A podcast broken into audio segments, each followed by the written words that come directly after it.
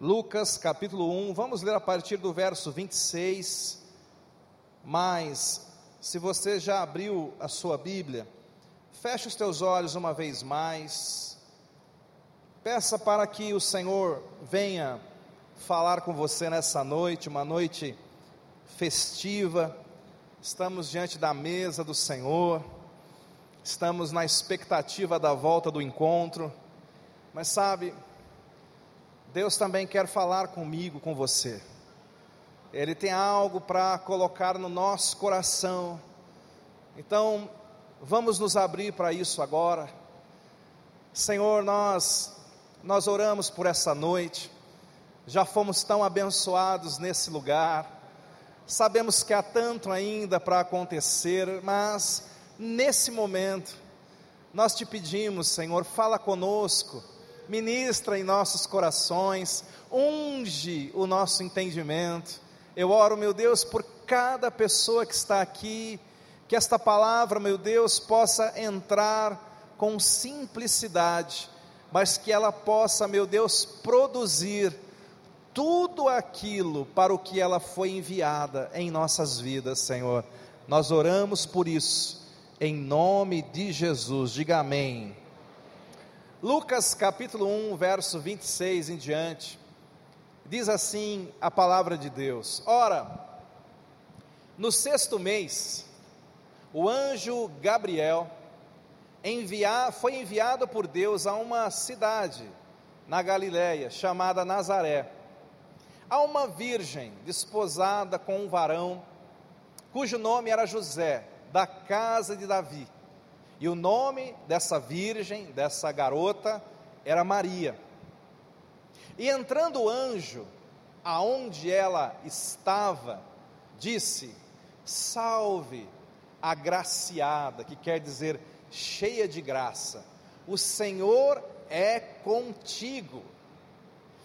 Ela, porém, ao ouvir estas palavras, turbou-se muito e pôs-se a pensar que saudação seria essa? Disse-lhe então o anjo: Não temas, Maria, pois achaste graça diante de Deus. Eis que conceberás e darás à luz um filho, ao qual porás o nome de Jesus. E este será grande e será chamado Filho do Altíssimo. O Senhor Deus lhe dará o trono de Davi, seu pai, e reinará eternamente sobre a casa de Jacó, e o seu reino não terá fim. Então Maria perguntou ao anjo: Como se fará isso? Uma vez que eu não conheço varão, não conheço homem nenhum. Respondeu-lhe o anjo: Virá sobre ti o Espírito Santo. E o poder do Altíssimo te cobrirá com a sua sombra. Por isso, o que há de nascer será chamado Santo, Filho de Deus. Eis que também Isabel, a tua prima, tua parenta, concebeu um filho na sua velhice, e é este o sexto mês para aquela que era chamada estéreo porque para Deus nada será impossível. Você pode falar esse versículo para a pessoa do teu lado? Fala para o outro vizinho também. E aí o verso seguinte continua. Último versículo, tá? Disse então Maria: Eis aqui a serva do Senhor, cumpra-se em mim, segundo a tua palavra. E o anjo ausentou-se dela. Que texto lindo, gente. Esse texto, essa passagem, ela é conhecida como a Anunciação. É o momento em que o anjo Gabriel é enviado do céu à terra para anunciar a Maria o plano divino, que ela havia sido escolhida para ser mãe do Senhor Jesus. Por isso é a anunciação. E é interessante nós pensarmos sobre esse texto em alguns aspectos dele. O primeiro, é óbvio, você tem que se perguntar assim: por que Jesus teve que vir? Qual que é o contexto geral aqui? A Bíblia diz que Deus criou o homem, Deus colocou o homem na terra, mas em algum momento a humanidade desobedeceu a Deus, a humanidade se tornou pecadora, todos nós pecamos, amém, queridos? Mais alguém aqui pecou além de mim? Ou só eu? Tem mais alguém aqui comigo? Não? Ah, bom, né? Se alguém disser assim, eu não pequei, já está pecando, seu mentiroso. Fala para quem está do seu lado, todos pecamos. Amém, gente? Todos pecamos, a Bíblia diz assim: todos pecaram e estão separados da glória de Deus, todos nós pecamos e nós atraímos maldição. É por isso, querido, que você até pode encontrar um pouco de justiça nessa terra mas pode ter certeza, essa terra é injusta. Essa terra está debaixo de um mal. A Bíblia diz que o mundo jaz no maligno. Esse mundo não está legal. Quantos concordam comigo? Quantos concordam com a palavra? Esse mundo não está legal. Esse mundo está indo de mal a pior. Mas a boa notícia é que o nosso Criador, Ele continua nos amando apesar de nós. Ele continua nos amando apesar do que a gente faz. E esse nosso Criador, o nosso Deus Todo-Poderoso, a Bíblia diz que Ele nos amou de tal maneira, com tanta grandeza, com, com um amor tão grande, que Ele de, decidiu enviar o seu próprio Filho Jesus para morrer por nós. Jesus veio, Jesus nasceu na terra, Jesus se tornou homem. A Bíblia diz que Ele foi crucificado em nosso lugar. Jesus nunca pecou. A Bíblia diz que a humanidade teria que passar por esta morte física e espiritual. Mas Jesus veio no nosso lugar, como nosso substituto. E ao morrer na cruz, ele ofertou aquela morte para a humanidade. Aquele que crê em Cristo aquele que aceita o sacrifício, aquele que aceita o presente, recebe a salvação. Jesus morreu por todos, foi o grande presente dele. Agora, até um presente pode ser recusado. Eu não sei se você já fez isso, se você já recusou um presente ou já teve um presente seu recusado, mas eu já vi isso acontecer pessoas recusando presente. Não, eu não quero, não, não preciso, né? Às vezes por orgulho ou por qualquer outro motivo, né? A pessoa recusou, não gostava de quem estava doando, né? Recusou o presente. Assim também a salvação é um presente oferecido para todos, mas tem pessoas que recusam. No entanto, a Bíblia diz assim: a todos que receberem Jesus, é-lhes dado o poder de serem feitos filhos de Deus. Se você entender o amor de Deus por você, você compreender que Jesus é o presente dos céus para nós, e você aceitar esse presente pela fé, a Bíblia nos garante que você vai ter os seus pecados perdoados, que você vai receber a vida eterna, que você vai receber a salvação. Amém, queridos? Esse é o resumo do resumo do grande plano de Deus por nós. E é o que está acontecendo aqui. Agora vamos pensar um pouquinho nesse texto. Eu queria que você fizesse um exercício de imaginação comigo. Imagine-se há dois mil anos atrás, mas não na terra. Imagine-se lá no céu, no trono de Deus. De repente, Deus manda chamar um dos seus principais anjos, o Gabriel. E o Gabriel então vai até a presença do Deus Todo-Poderoso. Qual será a grande missão que ele tem para mim hoje? E aí, quando Gabriel está diante de Deus, Deus tira um endereço e dá um endereço para ele e diz assim: Olha, você tem uma grande missão, Gabriel. Aonde, Deus? Em que palácio, em que lugar, em que templo? Aonde eu irei? Em que grande cidade? E você lê o texto comigo. Deus diz assim: você vai para uma pequena cidade, uma vila, empoeirada, empobrecida, chamada Nazaré. Nazaré era a periferia da Judéia. A Judéia era a periferia da Palestina. A Palestina era a periferia do Império Romano.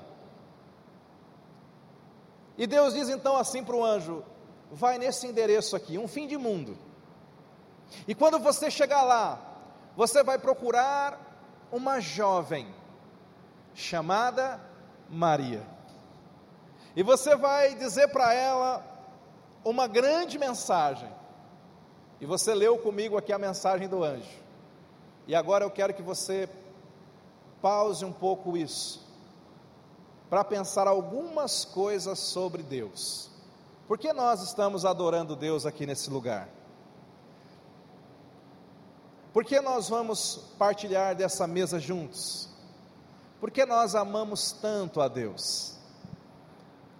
Esse texto, ele revela algumas coisas sobre Deus que você tem que saber e você tem que meditar sobre isso. Primeiro, Deus conhece você. Deus sabe onde você mora. Deus sabe quem você é.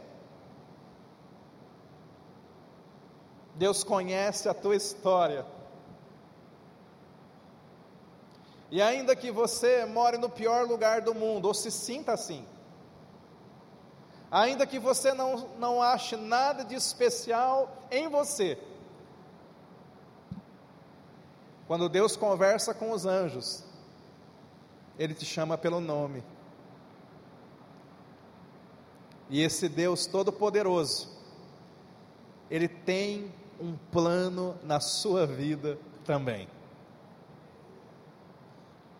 Quando a gente olha para esse texto, a gente, a gente entende que Deus ama toda a humanidade, mas não apenas no coletivo. Deus é onisciente, é onipotente, Ele tem todo o poder, e Ele tem essa capacidade, queridos, de nos amar de forma individual, de nos conhecer de forma individual. Ele sabe exatamente quem você é, Ele conhece a sua história, na verdade, talvez você esteja aqui pela primeira vez, não importa. Deus sempre te amou desde o momento que você nasceu. E a Bíblia vai mais longe. A Bíblia diz que ele já te conhecia quando você estava no ventre da sua mãe. Então isso mostra o amor de Deus por nós. Isso mostra que Deus ele tem cuidado das nossas vidas. Isso mostra que Deus tem um plano na vida de cada um de nós. Essa jovem, essa Maria, essa mulher que nós admiramos tanto, essa mulher que nós amamos, que é um exemplo para nós, ela representa todos nós também nesse aspecto. Assim como Deus tinha um plano na vida dela, Ele tem um plano na sua vida também. E assim como Deus a conhecia, Deus também te conhece. Deus sabe o que você precisa. Deus vê as tuas lágrimas. Deus conhece as suas dores, mas esse Deus, Ele quer plantar dentro de você os sonhos dele para você.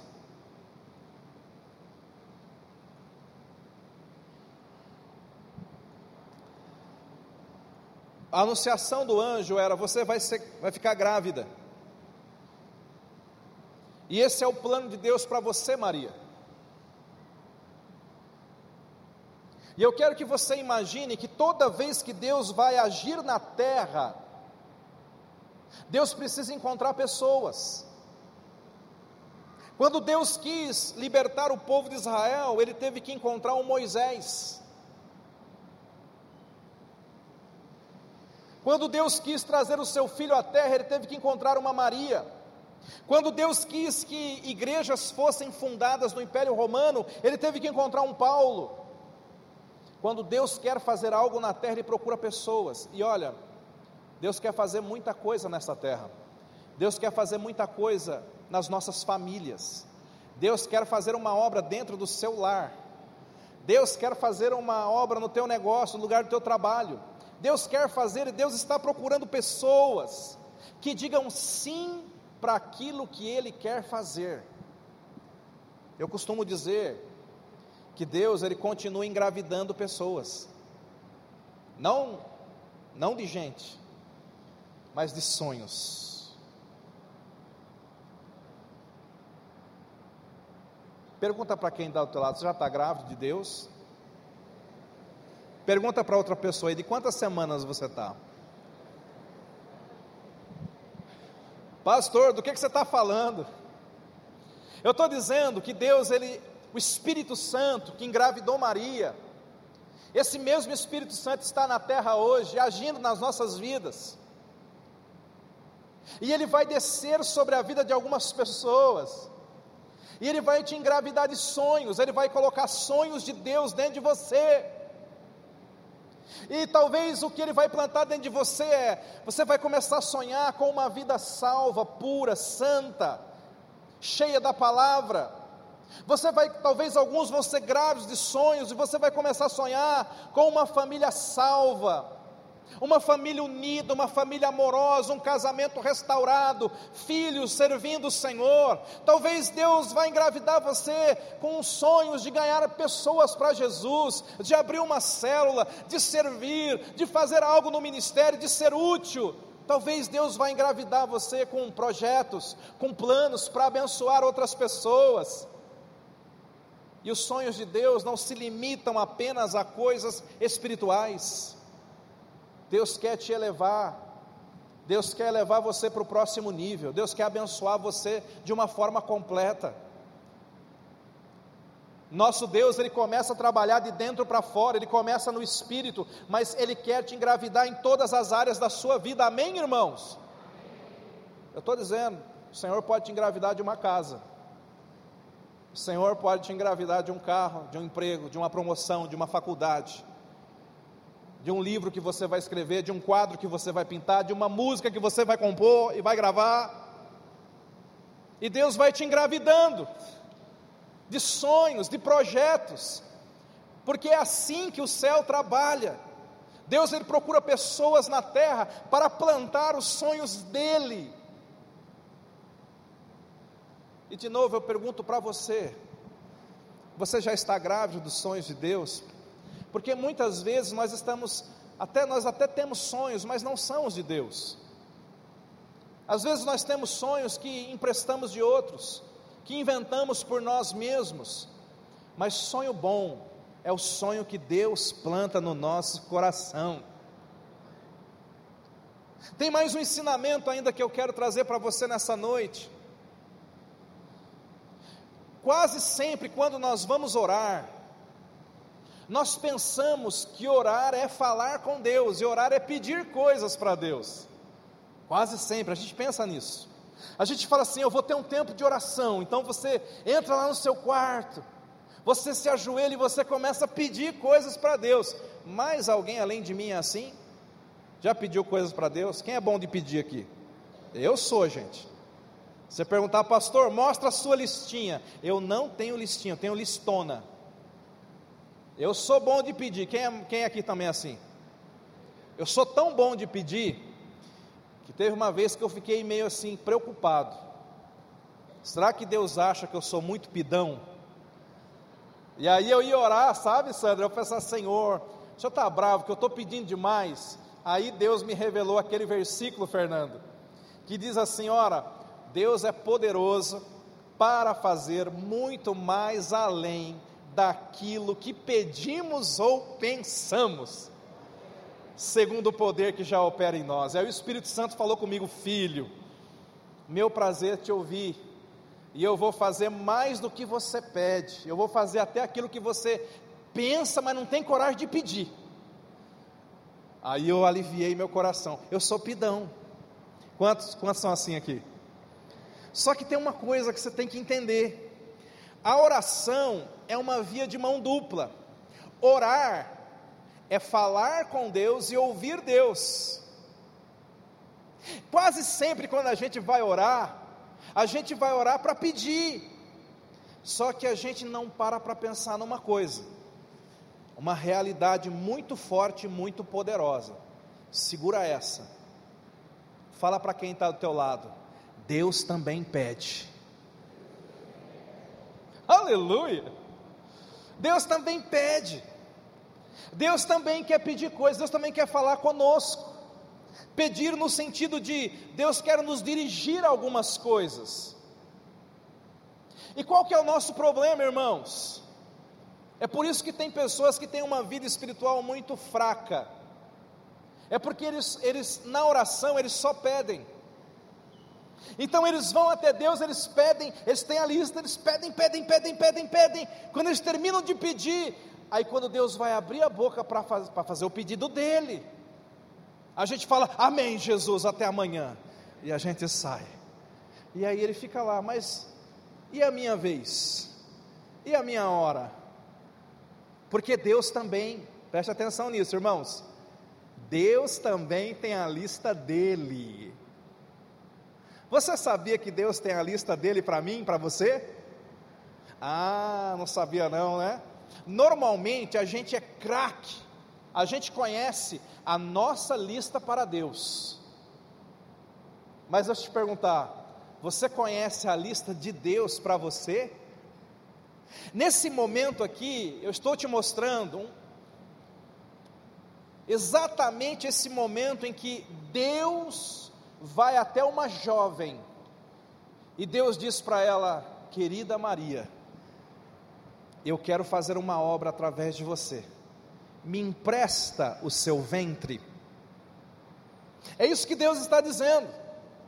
Me empresta a tua barriga, Maria, porque o meu filho vai nascer na terra e eu preciso te usar para isso. Claro que, se você olhar esse contexto, o pedido de Deus é muito mais amplo. A Bíblia diz que Maria ela não estava casada, mas ela já estava comprometida, desposada, quer dizer noiva. Já estava acertado o seu casamento. Eu imagino que se hoje o casamento é o sonho de muita jovem, você já imaginou há dois mil anos atrás? Era o tudo daquela menina. Eu fico imaginando aquela, aquela jovem Maria sonhando com o dia do casamento, sonhando com a cerimônia, sonhando com os detalhes. De repente chega um anjo de Deus e fala assim: preciso que você fique grávida. Mas isso é antes do casamento. Porque se Deus tivesse mandado o anjo depois, tudo bem. Tudo bem, Senhor. Né? Vamos supor que eu seja estéreo e o anjo vem, eu vou ficar grávida depois do casamento, não vai ter problema. Mas grávida antes do casamento significava ser mal falada, significava o risco de perder o noivo, significava o risco de perder o sonho do casamento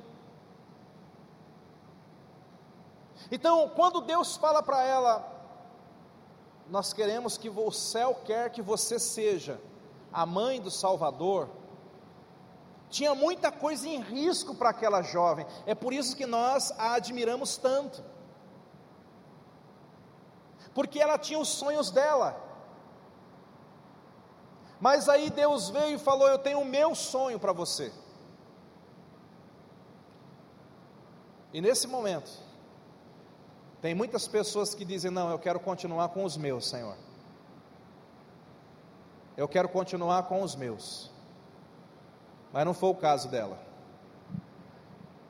Aquela jovem diz: Você leu comigo. Ela, ela diz assim: Que se faça em mim a tua vontade, o teu querer. Eu sou apenas a tua serva.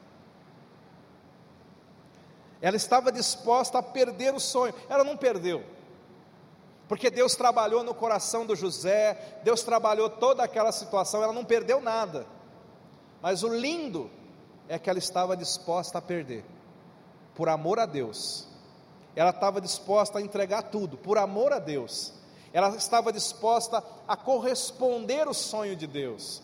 Então, de novo, de novo, eu quero que você responda dentro do seu coração.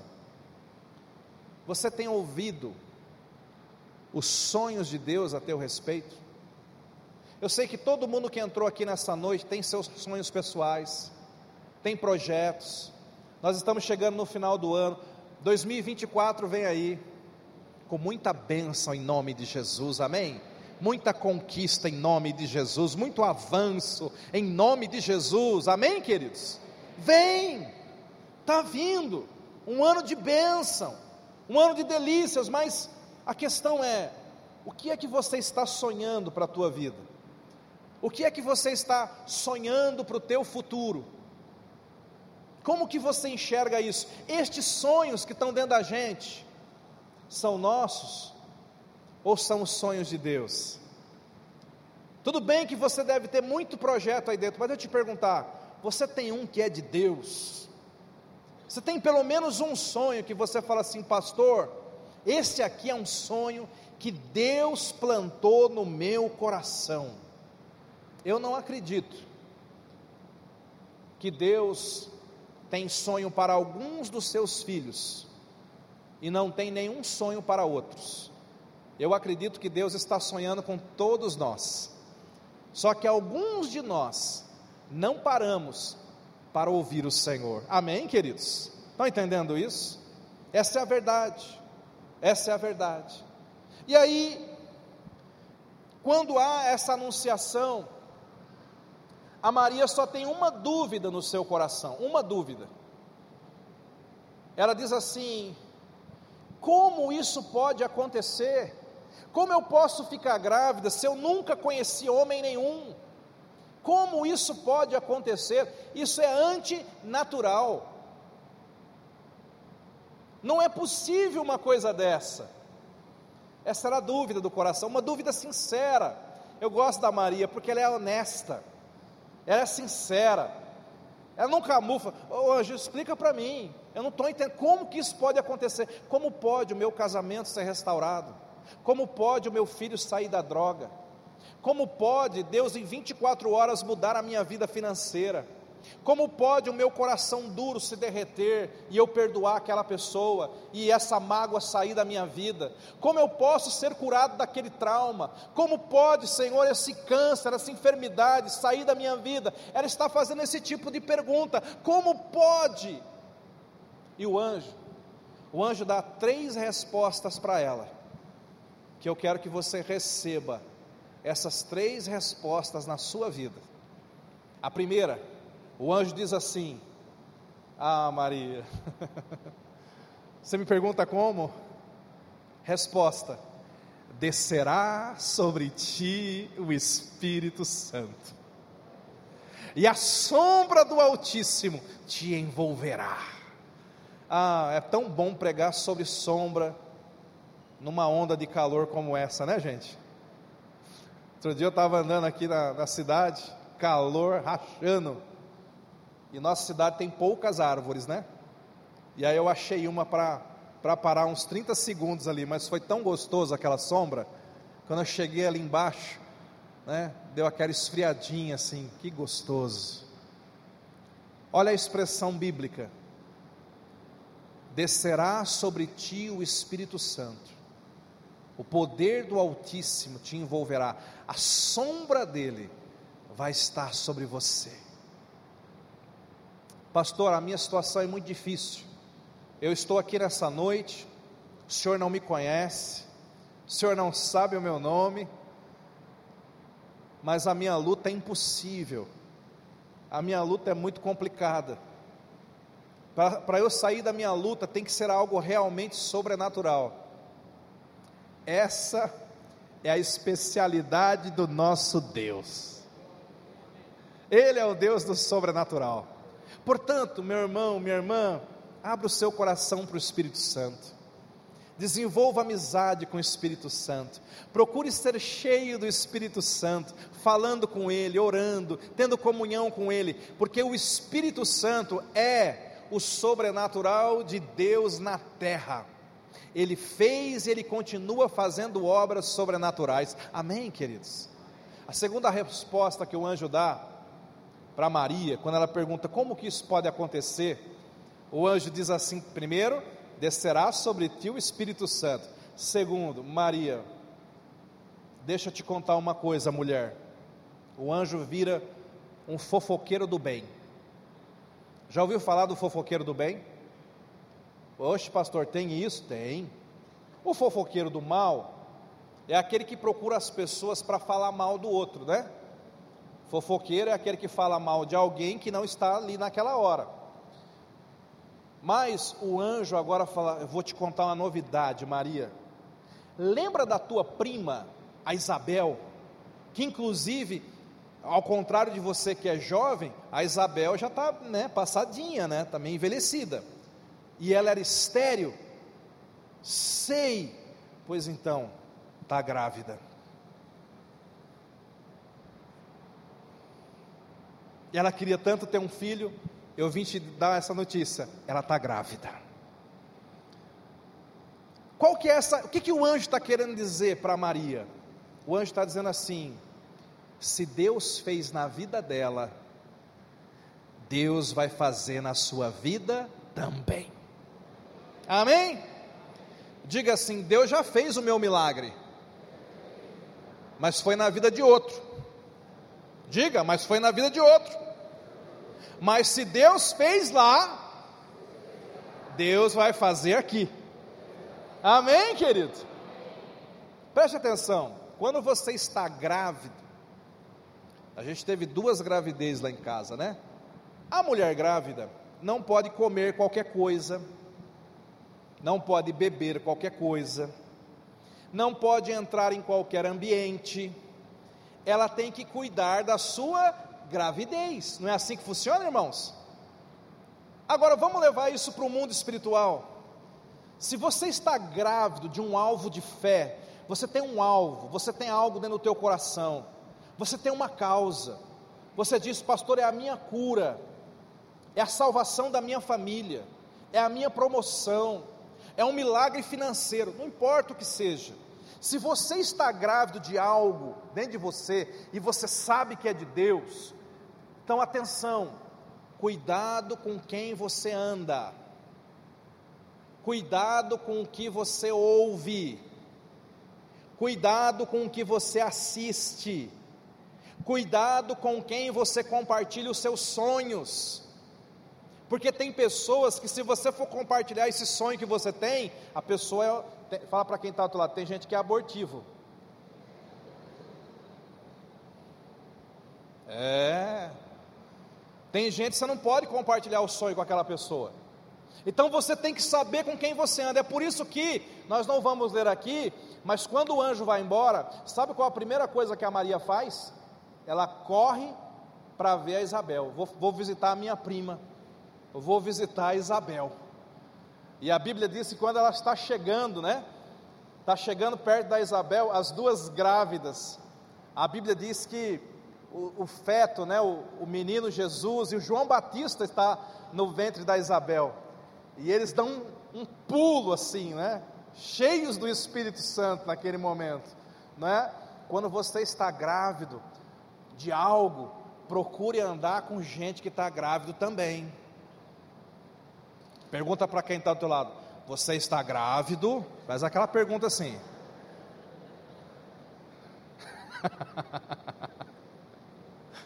Procure estar do lado de gente que está grávida de alguma coisa, de coisas boas, coisas de Deus. Amém, queridos? Tem que ser assim. Então, a primeira resposta: descerá sobre ti o Espírito Santo. A segunda resposta: Deus fez lá, Deus vai fazer em você também. A terceira resposta: não há nada impossível para Deus.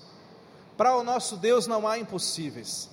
Talvez você esteja aqui nessa noite, alguns maridos estão dizendo assim: será que Deus fez lá no encontro? ah, será que Deus fez? Meu irmão, ele fez. As notícias, né, Carla, que chegam de lá, muito sobrenatural de Deus, daqui a pouco a gente vai ver. Para Deus não há impossível. Eu quero fechar essa mensagem de novo voltando ao início, a esse versículo que chamou a minha atenção, versículo 28. Projeta para nós aí, porque eu quero encerrar com ele. E entrando o anjo, aonde ela estava,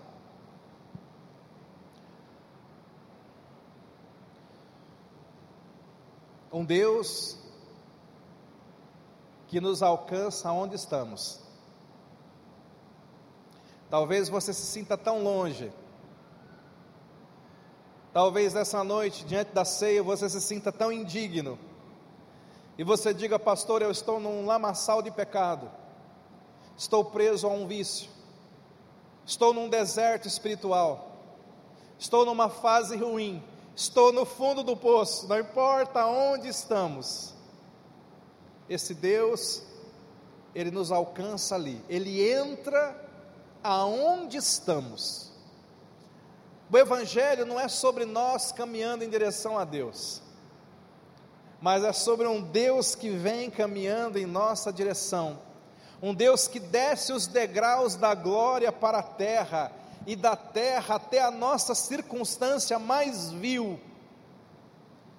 Em amor, nós amamos e nós servimos um Deus que se inclina para resgatar os pecadores. Diga, o meu Deus se inclina. Por amor ele se inclina, ele entra onde estamos. E essa tradução salve, que é um olá, também pode ser traduzido como alegra-te. Alegra-te, agraciada. O Senhor é contigo. Alegra-te, mulher, o Senhor é contigo. Alegra-te, homem, o Senhor é contigo. O que, que Deus está transmitindo para nós essa noite? Ele te ama. Ele vai entrar na sua vida, não importa onde você esteja. Ele vai ser gracioso conosco. E Ele quer que você saiba, Ele é conosco. Eu quero que você Feche os teus olhos por um instante.